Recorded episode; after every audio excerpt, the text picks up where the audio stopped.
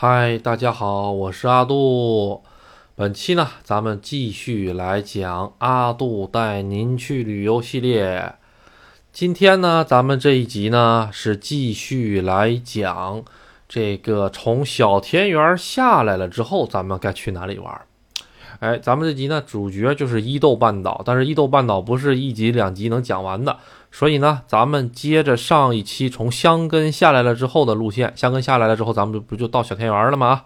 哎，咱们呢今天从小田园开始往下捋，一直围绕着，就是从整个东边一直转一大圈儿，哎，然后转到这个招金，转回去。好，本期呢大概会分个两集啊，或者三期啊，这个是据根据时间而定啊。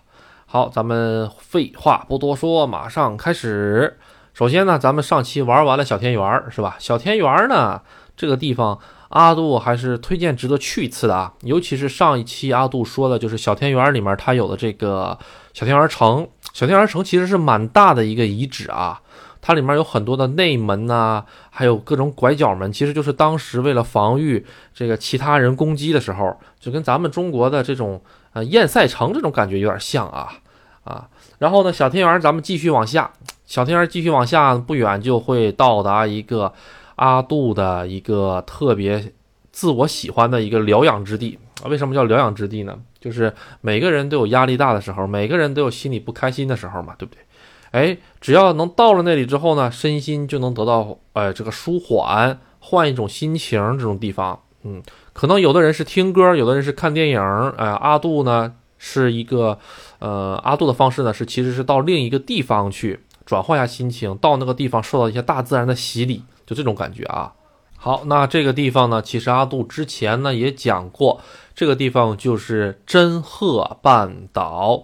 整个真鹤半岛呢，其实就是在小田园和热海中间的一个小小的揪，就是那么一个小小的小小的一个尖儿一样那种感觉。从地图上看啊。实际上，它叫真鹤町，它是个半岛啊。真鹤町也叫真鹤半岛。这个地方，咱们从那个香根也好，或者是直接从小田园下来了也好啊，这个是第一个区推荐的地方，阿杜推荐的地方。它有什么景色呢？它的景色其实很有名的一个就是叫三块石的一个景色，就是在它这个尖儿，整个这个半岛的最尖尖，往那个太平洋走的时候，那个最尖尖那里面有三颗巨大的石头。像山一样立起来了，然后呢，当地人呢把它这三个石头中间，其中两块大的石头，拿这个就是日本的这个麻绳，特别粗的麻绳，因为日本它这个为什么用麻绳？麻绳能够驱邪避灾的啊，在日本的这个传统文化中，拿两个巨大的麻绳把它们两个系在了一起，从远处看的话，就像一个结界一样这种感觉啊啊，嗯，这个地方景色很不错，而且。它是一个什么？它不是那种海岸啊。这个真鹤半岛，咱们到了那边之后，会给人一种什么感觉？就是刚刚进半岛的时候，咱们还能看到那些渔村呐，哎，旁边啊都有一些海港，海港里停到了好多好多那种小渔船，都是小渔船啊。然后再往前走一走呢，就能看到了一个叫做啊五尼塞，五尼塞就是一家店，那家店是很有名的。这家店的正对面啊，正对面也就几米。正对面就是一个海滨的一个小公园什么叫海滨公园？就是你可以下到这个海滨下面的，你可以去抓螃蟹、抓鲍鱼、抓什么东西都可以。很多人在里面钓鱼啊。然后旁边是个公共公共卫生间啊啊。总之呢，就是呃，可以在那里小休一下呀，因为。阿杜的活动办就是阿杜的活动据点，其实都是以停车场和卫生间为那个活动据点的啊。嗯，在日本咱不兴随地大小便啊，嗯，所以呢得有卫生间，得有停车场，嗯，这个地方就有，然后经常能看到钓鱼，而且景色也很不错，很推荐这里啊。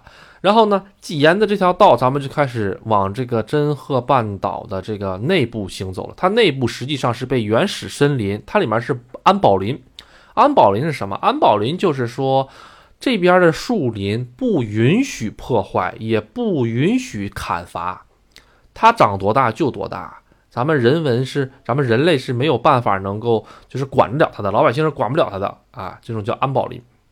这个玩意儿哈，啊，安保林特别大，那个树都特别的高。在这个地方，阿杜为什么喜欢？这里面有个小小的停车场，这个在停车场里面，你可以抬头就能看到成特别高的树木，然后呢，啊，风一刮的时候，这个沙沙作响，树叶之间的摩擦沙沙作响，然后呢，哎，突然间闻到了一些海的味道，海的那种稍微带一点点咸的那种海滨的味道。除了这个树叶的沙沙作响之外，还有这个海浪的哗啦哗啦的若隐若现在你耳边起伏。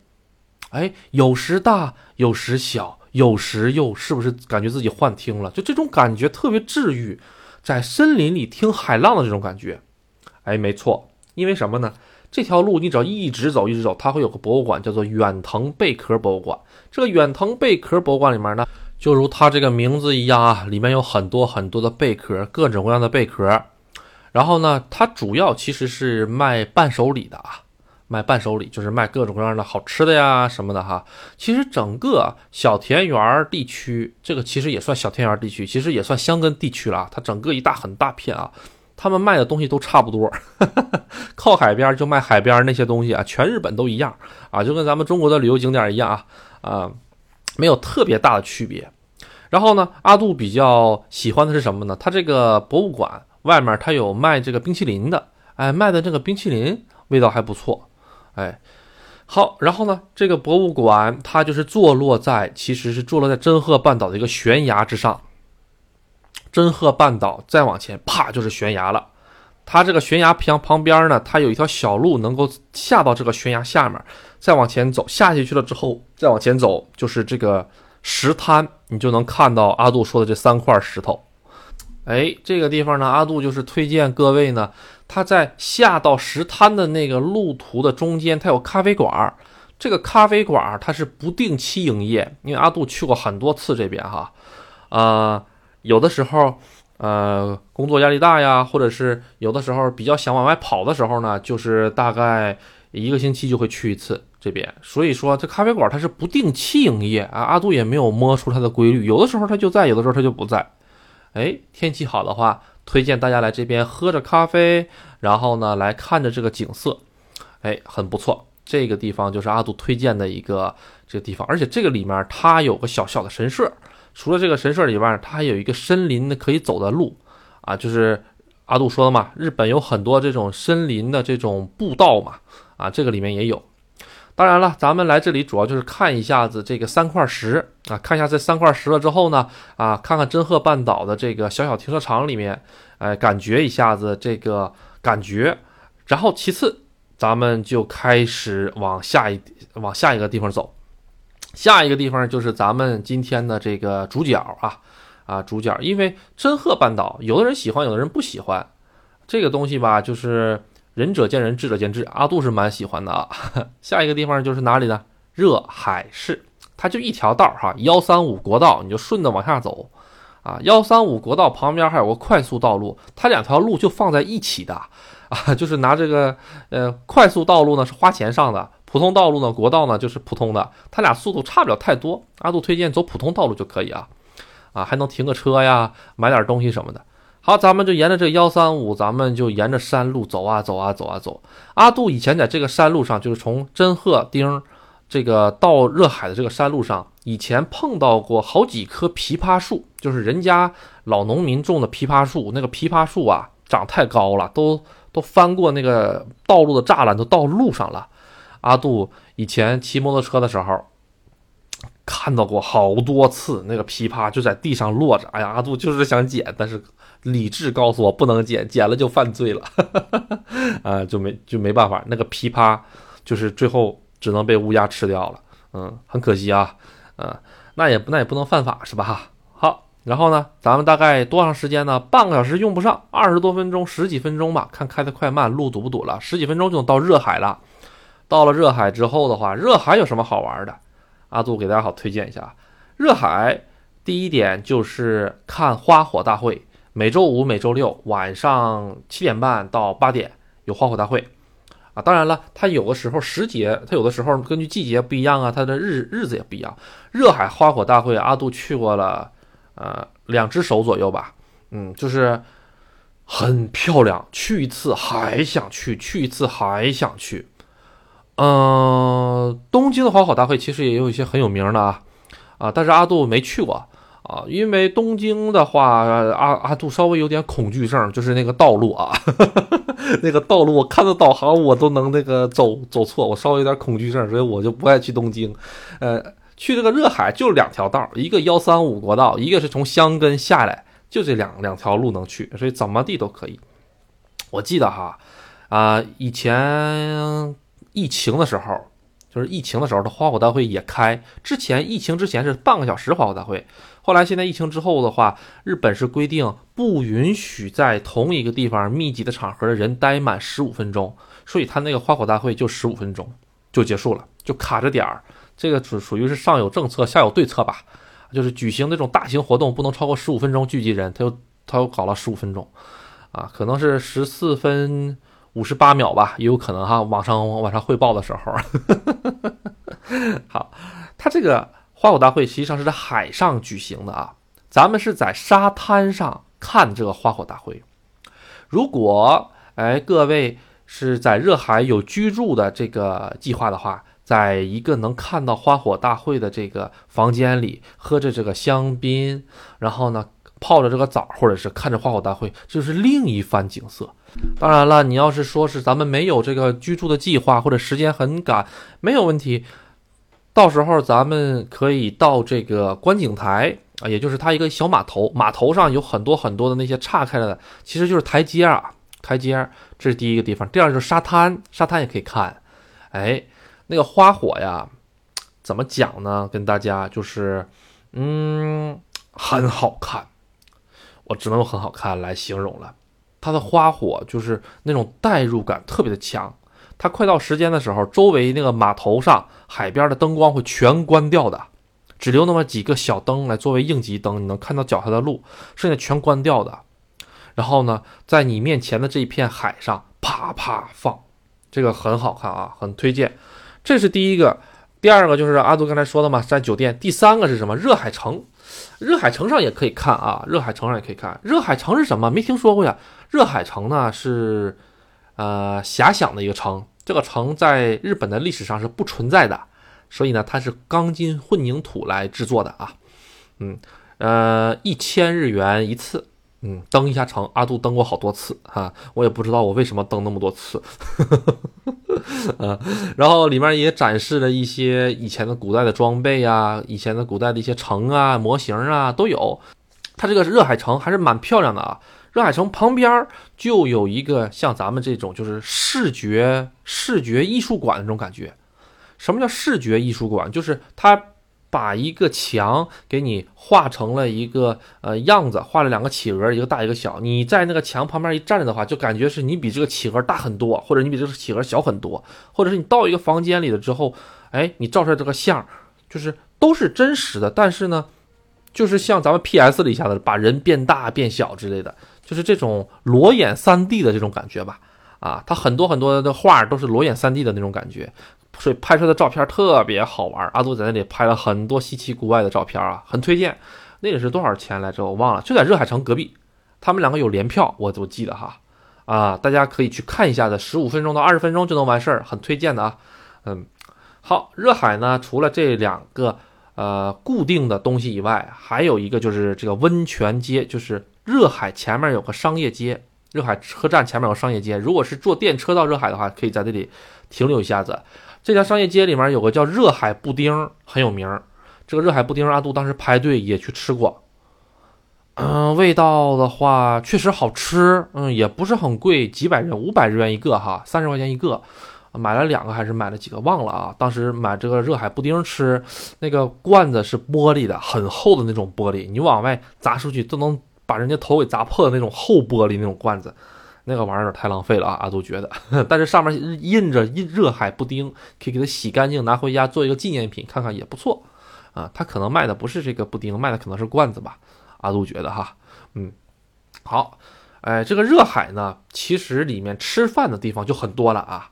但是热海有一个很重要的问题，就是停车的问题，它停车特别特别难停。花火大会基本上是晚上七点钟到八点钟举行的啊。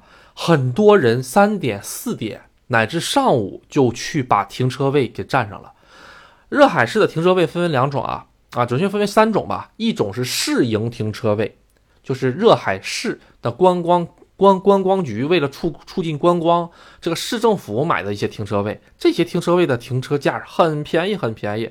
这第一个，第二个是私有停车位，私有停车位就是我老百姓，哎，我们家有个破房子，我拆了自己盖个停车位，哎，是这个样子，这个稍微贵一些啊。这个样子的话，大概是按天来算，就是你进去一回儿是一千五百日元还是两千日元，挺贵了，两千日元在在热海这种地方。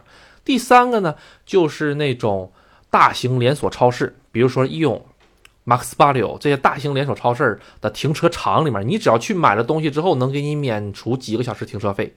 日热海是一个你看不到自行车的一个城市。因为那个地儿骑不了自行车，那个坡陡的，每个坡都是将近四十度、五十度的那种大坡，很高很高的哦，有的有的将近三十度的坡，很难很难爬。所以热海最多的是什么？就是汽车和这个呃叫做什么来着？那个摩托车。如果你是开手动挡的车，切勿不要去热海，那你会。半坡起步，你会想哭的要死要死。就是阿杜开的是自动挡的车，我都得加油门之前，我先踩了刹车，然后挂上低档加，你知道吗？你把因为那个自动挡的车，我阿阿杜那个车也是带那个低档的嘛啊，带那个最低档带 L 档的，挂到 L 档了之后，L 档还是分 L 一和 L 二的嘛，就是最低最低档了之后，踩着刹车，然后油门轰到两千转左右松，然然后才能松开刹车，车才能往前走。我要是直接轰油门，车挺费劲的，上去就那个坡就陡成那个样子。所以说，这个如果是开车技术不怎么好的，推荐不要来热海开车啊，自己坐电车来就行啊啊！这个热海真的是很痛苦的一个地方，对于开车。所以阿杜每次把车都停在哪里呢？阿杜每次都停在这个，就是不用下那么急的缓坡，还在还在那个比较平的一个地方的一个叫马克思巴里的一个超市里面。停到超市里面之后呢，阿杜先去买点东西，买完了买两瓶矿泉水，买点吃的，买点小便当啊，或者买点小小炸鱼啊什么的哈，一会儿带着边看烟火的时候边吃嘛。买完了那个东西之后，停车票这不就有了吗？最起码能免三个小时了，是吧哈？然后呢，到时候拿的这个东西，拿的这个小票，到时候去那个停停车场的时候去换那个卡，换了那个卡了之后呢，然后再换，哎，这个样子。但是呢。有一个很重要的问题是什么？就是说它离海岸看烟火那个地方太远了，走路得走十五分钟。所以有的时候阿杜来不及的话，就直接会把车停到呃最近的那些私有停车场，就是自己就是老百姓自己开那种停车场。它基本上是进去就是一几一千块一千日元起步，啊，待时间长的话两千三千四千日元都是很正常的。三百块钱两百块钱停车费你都没你都没听过，就一晚上。都有的啊，那是很正常的，因为那些便宜的停车地方，你都得早早的去站才能站得下来，啊，一定要早早的去站，所以要么你就走路去。所以在热海，你就会发现一个什么呢？当花火大会马上要结束的时候，这最后一个啪打上去的时候，你就得赶紧走了，赶紧走，赶紧走，赶紧走，你就会看发现人大家都回头了，都回头开始往往往那个停车场跑了。为什么呢？因为热海的最痛苦的时候要来了，就是大堵车。你知道吗？热海那个道又小又窄，阿杜不说了吗？一共就两条路，一个是往山上走的，走香根山的；另一个就是走幺三五国道。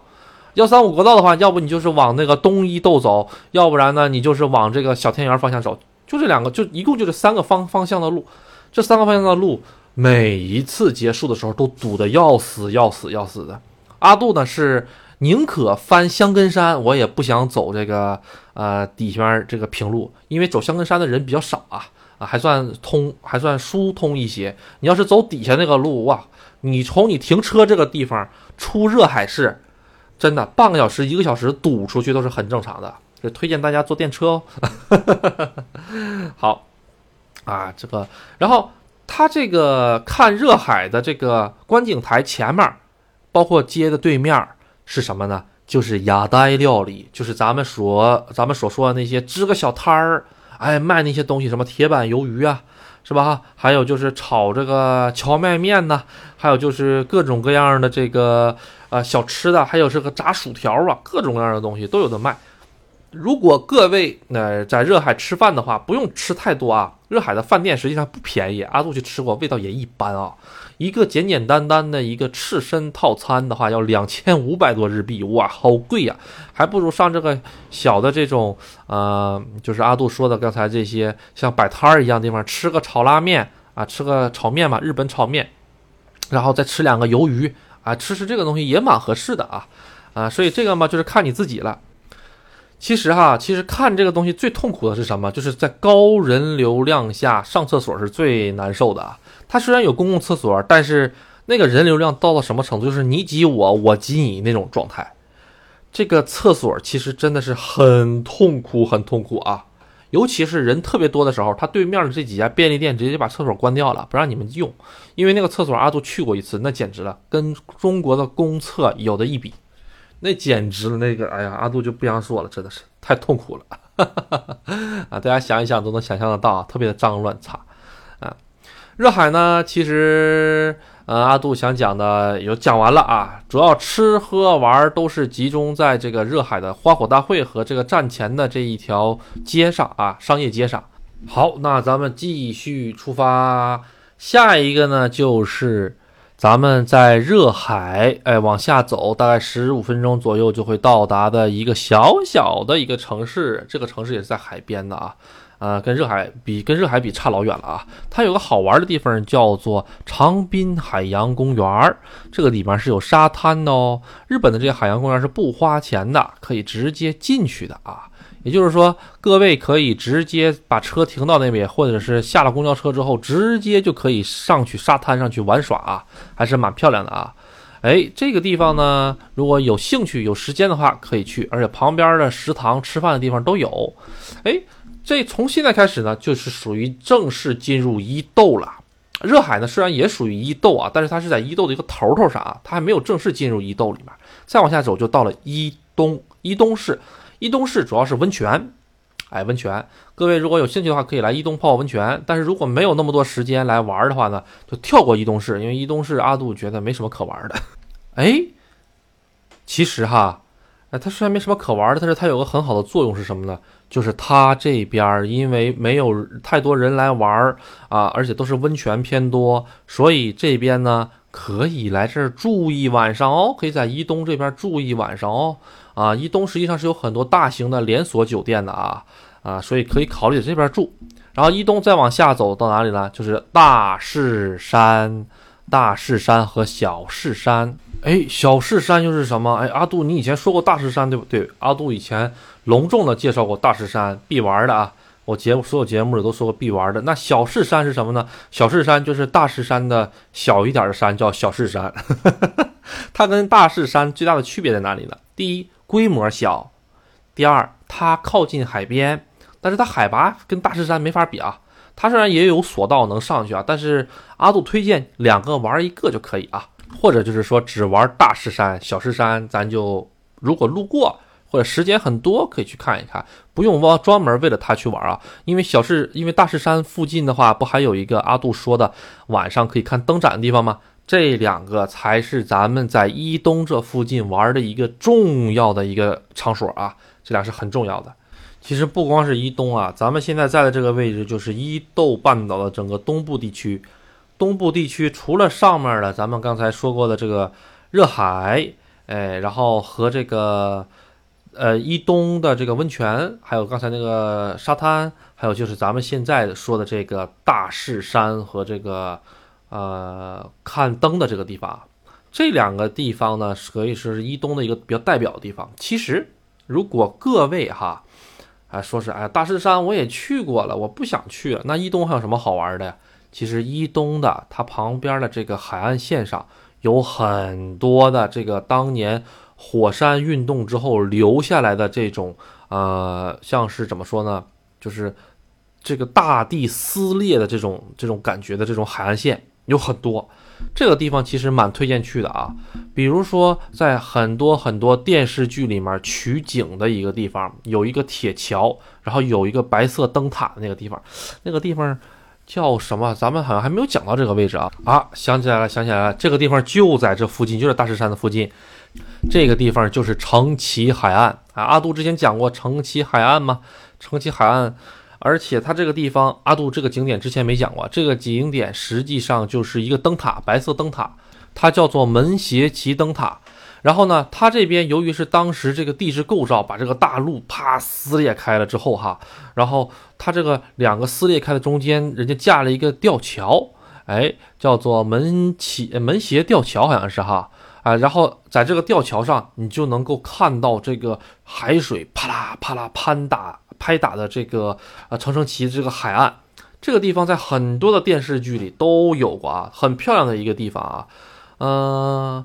阿杜之前还真没有讲过这个地方啊，但是阿杜阿杜去过这个地方，很不错啊。对，它就在这个大势山的旁边儿啊，离大势山开车的话不到二十分钟吧，很近很近啊。它也在伊豆的最东部。好，咱们现在来总结一下子啊，伊豆东部有什么可玩的？第一个是伊伊东市的温泉，第二个是这个大势山，第三个就是小势山，然后呢就是。呃，它这个可以看灯的地方，然后就是城崎海岸，还有就是这个，呃，它城崎海岸旁边的这个灯塔，城崎海岸和这个灯塔相当相当的近，它俩实际上就是一个景点啊。这个灯塔旁边还有个吊桥，它们都是一套线路，一个玩法。阿杜推荐去完大势山，去这儿看看，然后晚上，哎，夕阳西下了之后，然后咱们再去看灯，看完灯了之后呢，咱们再回到这个。啊，一东再往上走一点点，回到一东，或者是咱们往下走，快点赶路到下田去居住，开启第二天的旅行，这都是可以的啊。嗯，好，这个阿杜这一期没有讲大势山啊，咱们现在来讲一下大势山吧。大势山阿杜节目里讲过多少次了？它原来就是一个火山，然后呢，噗噜噗噜噗噜不不喷了，冷却了之后形成了一个倒过来的布丁的样子，哎。哎，这个大势山里面的这个火山坑，就是火山口里面，现在已经变成了一个射靶场、射箭的地方。大家可以坐索道上去。这个索道多少钱来着？一千多日元一个人，我记得好像是啊。大家坐这个索道上去了之后呢，可以在坐索道这个途中，由于它由于它这个高度是慢慢升高、慢慢升高的话，哈，可以看到。远处的整个这个伊豆的这个伊豆高原山脉，最后你可以看到一个富士山，能看到富士山的啊，这个地方是。然后这个地方好玩在哪里呢？就是说它是其实是整个这个伊东这附近里面的一个挺高的一个地方，你可以从这里看到底下整个的伊东呃市下面的这些地区，然后还能看到海边，给人一种就是特别。嗯，果然是人在高处走的那种感觉。嗯，阿杜不知道为什么，阿杜是个很恐高但又喜欢去高处玩的一个人，就是他给你带来的那种震撼感，不是说是呃阿杜的语言呀或者是照片能够能够那个 能够带给大家的啊。这个为什么阿杜推荐这儿呢？就是你一定要去一次，你才知道阿杜为什么要推荐啊。阿杜虽然这么说，好像很不讲理的样子啊 啊，嗯。他每年二月份还是三月份的时候，春季他会有个烧山啊，不是，应该是四月份还是五月份吧？他有个烧山，他把这个草全部给烧，山上的草全烧没了，全烧没了之后呢，第二年新长出来的草就像这个头发一样，风一刮的时候就哗啦啦哗啦啦，跟随着这个风的节奏一起摇摆，特别好玩，就跟用了飘柔似的，就跟那个草坪用了飘柔一样，嗯，所以这个地方阿杜十颗星推荐。还有就是说。他在做这个缆车的上升的过程中，哎，它是没有这个把手的，你只要一往下一蹬，你就能下来的，你知道吗？千万大家不要蹬，老老实实坐的啊啊！然后它这个缆车的柱子上都有号，走一会儿路过一个柱子，哎，几号几号，这是干什么的呢？就是你的东西如果掉了的话，顶上都有板子，用日语写的。你的东西如果掉了的话，记住是在几号柱子旁边掉下来的，到时候人家帮你去找，哎。然后呢，再走走走，快到山顶的时候，哎，那边会有一个照相机，突然间会有一个人的声音从喇叭中传出，说：“哎，一起笑一个。”哎啊，当时都用日语说的嘛，你只要听见了这个声音，你就看到这个东西，你就往这看，哎，啪啪啪闪两下，等你到到了山上了之后，就有人把这个洗好的照片放到封好的这个夹子里面，就是一个呃像这种能掀开的一个呃小本子一样东西啊。上面是大势山的一个彩印的图片，很漂亮啊。里面是你坐在坐在这个缆车上的照片儿。哎，天气好的话，后面还能照到富士山啊。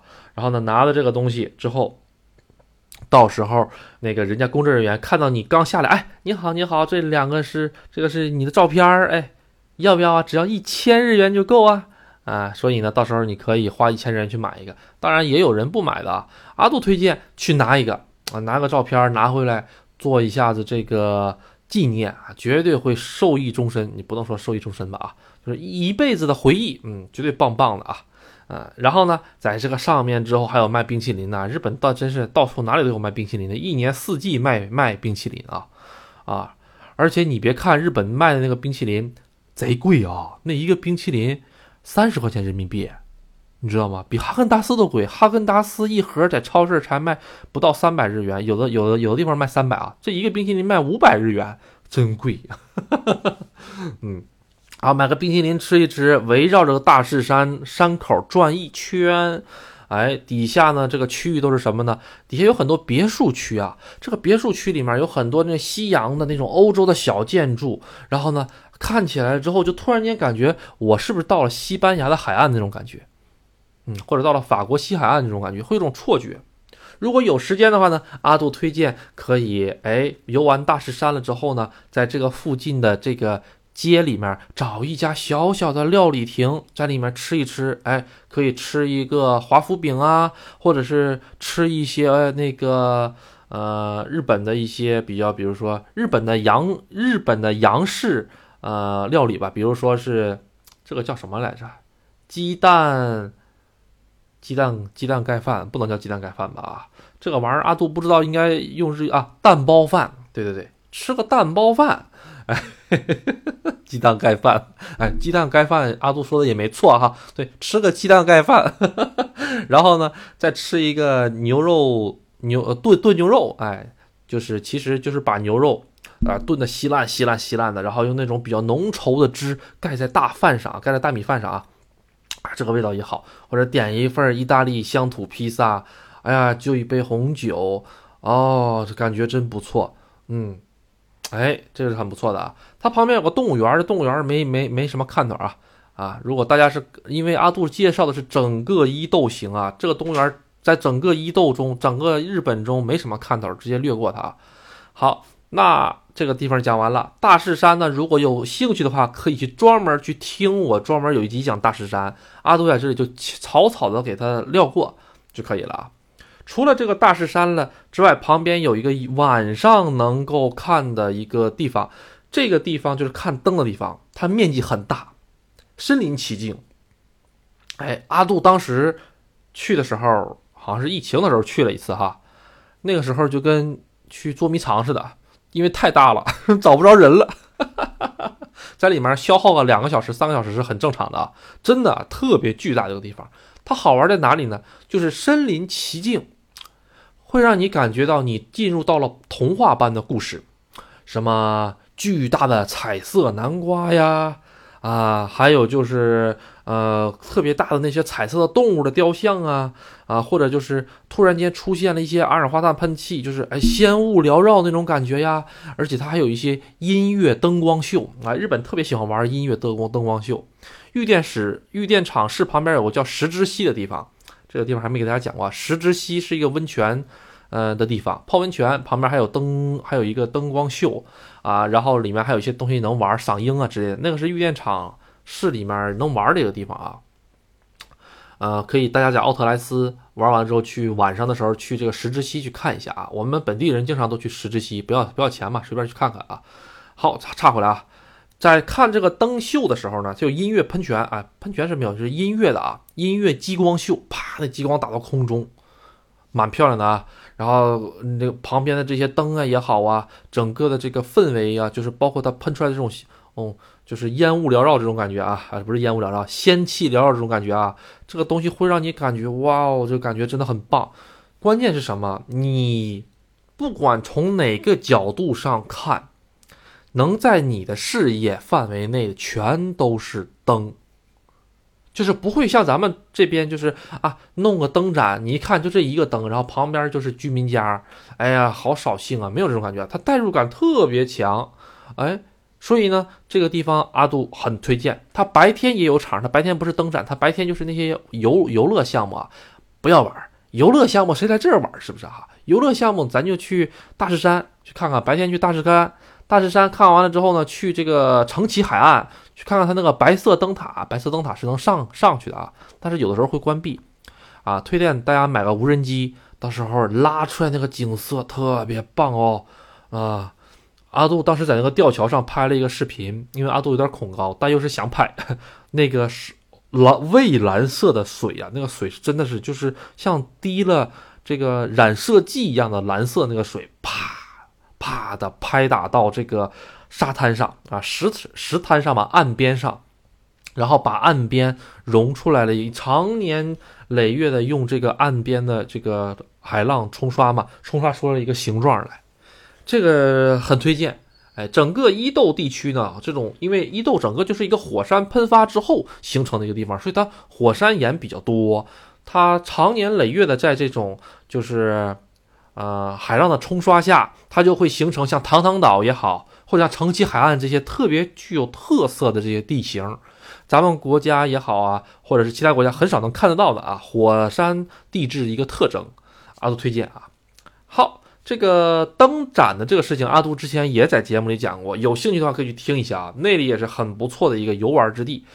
吃饭的地方呢，阿杜推荐啊，呃，如果咱们是当天准备继续赶路的话，因为。其实哈，如果是拿两天从这个热海一直玩到这个招金玩一遍的话，两天有点不够。但是能赶的话也能赶出来，那就不要在这儿吃饭。如果你要想吃饭的话，最近的大城市上面的伊东市，下面的下田市啊，还有河津市啊，河津应该算个算算个村儿吧，啊，它也不大。啊，咱们呢下一期呢会给大家讲继续往下的这个旅程啊。咱们现在还没有到河津啊，现在只是刚刚在大石山城西海岸这边玩完了啊，嗯，呃，这个地方阿杜简单的再规划一下时间。假如说是从这个热海住完了一晚上之后，早第二天早上从热海出发的话，哎，一上午上午先去哪里？上午先到大石山，早上早点出发，上午先到大石山玩完了之后去看城崎海岸。啊，去看完城崎海岸了之后呢，呃，那但是这个这个线路的话，就只能把这个灯展给它取消掉了，因为不行了，咱们赶路嘛，就不看灯展了。城崎海岸完事儿之后，下午咱们中午或者中午咱们在这附近找个店吃饭，然后下午咱们就去继续往下田市赶，这是一个。其实是这个样子啊，就是说热海也好，包括阿杜说的那个灯光秀也好，他们两个你只能选一个，因为他们都是晚上出发的哦，这个就是比较。难把握的一个地方了，或者说，呃，你可以把热海的那一晚把它归到香根上，从香根里面再扒了一天出来，在热海住，看看完了之后啊，回村儿，或者是最后找哪一天去热海看，因为热海的话，热海到玉电厂的话大概三个小时，啊，说近也不近，说远也不远的一个地方吧，啊，开车开车三个小时到三个半小时吧，看路的。呃，行程啊，是翻香根山呢，还是走小田园啊，还是走二四六国道啊？这这道阿杜走太多太多遍了，嗯，大概就这种感觉。嗯，好，如果呢是想看阿杜说那个灯展的话，那就是可以说是下午，哎，下午的话咱们过来。但其实哈，还有一条中路阿杜没讲，就是它有一个横贯伊豆半岛，伊豆你可以分为看的是东中西，东中西啊，还有下啊。中中部呢是看不着海的啊，东部呢中中部倒是也有一些能玩的地方，比较少。咱们可以到时候是从这个其他的地方直接穿下来，从昭金那个横贯伊豆高速路穿下来了之后，直接穿到伊东市，哎，然后来看大石山，这样子也是可以的。啊，这个到时候具体就看各位的行程计划，如果有不懂的可以来问阿杜啊。好，这个呢，咱们今天先简单讲到这里啊。咱们现在是到了伊东啊，刚刚讲完大势山和这个城崎海岸，还有看灯的地方。咱们下一期来讲下田和这个河津，还有伊豆高原。好，那本期呢就先到这里，谢谢大家支持，拜拜。